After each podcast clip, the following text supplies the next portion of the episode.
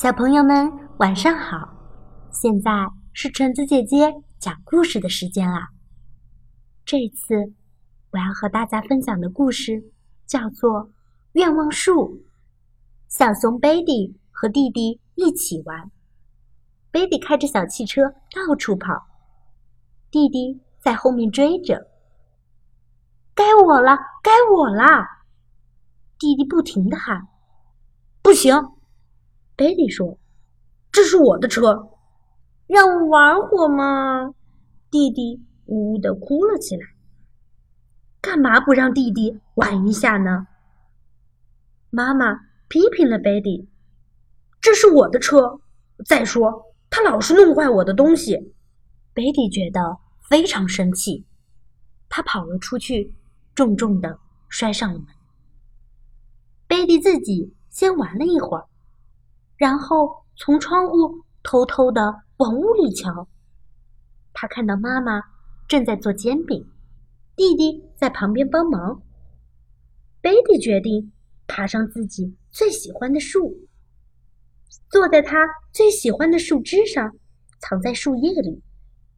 他说：“我要在这里待整整一晚上。”贝蒂看着小松鼠们在树枝上跳来跳去。咕噜咕噜，肚子叫了起来，他饿了。想到妈妈和弟弟可能正在吃煎饼，贝蒂不由得叹了口气。要不要吃东西？小松鼠给了他一些浆果。可是，对于一只饥肠辘辘的小熊来说，这些也不顶用啊。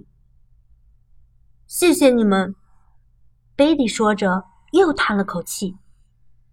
突然，贝蒂发现一个树枝上挂着一张煎饼。“嗯，好吃，真好吃！”他一边说一边吃。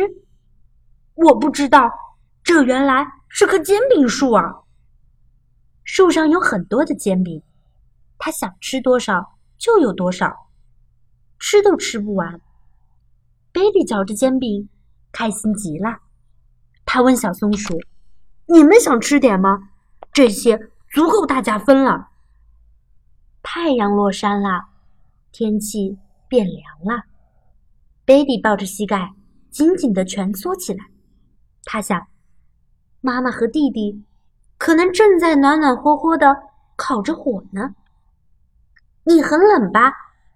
小鸟们送给贝蒂一些羽毛，让它盖在身上。可是，对于一只瑟瑟发抖的小熊来说，这些也不顶用啊！谢谢你们，贝蒂说。可你们瞧，我的个头比你们大得多，而且……就在这时，贝蒂在树上发现了一条毯子。太好了，这正是我想要的。贝蒂把毯子取了下来。哇！这一定是一棵煎饼毯子树。贝蒂裹上毯子，感觉又温暖又舒服。他对小鸟们说：“你们要是冷，可以到我这里来。”贝蒂喜欢坐在树上看月亮，但没过多久，云彩遮住了月亮。贝蒂觉得四周黑黑的，他有点害怕了。一群闪闪发光的萤火虫飞到了他的身边，这让贝蒂非常感动。可是，对于一只怕黑的小熊来说，这些也不顶用啊！你们真好，贝蒂说。可是，突然之间，四周亮了起来，树枝上居然挂着一盏明亮的灯。哦，这是一棵煎饼毯子明灯树，贝蒂说：“谁要是怕黑，就到我这儿来吧。”但是四周一片寂静，松鼠和小鸟早就回窝里睡觉了，萤火虫也飞走了。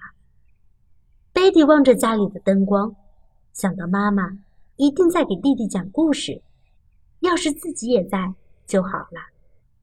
他好想给妈妈和弟弟讲讲这棵神奇的煎饼毯子明灯树，还有那些好心的小伙伴们。突然，贝蒂有了一个好主意。他收拾好剩下的煎饼，带着毯子和灯爬下了树。贝蒂轻轻地推开了家门，妈妈把他紧紧地搂在怀里。贝蒂说：“看，我从那棵煎饼毯子明灯树上给你和弟弟带来了什么？那是一棵神奇的愿望树。”我心里想要什么，他就给我送来什么。煎饼、毯子、明灯树，那是一种什么树啊？弟弟好奇地问。妈妈微微一笑，给两个宝贝盖好被子。明天，我，我带你去。贝蒂说着，就睡着了。梦里，他睡得好香好甜，他仿佛又看到了那棵神奇的煎饼毯子明灯树。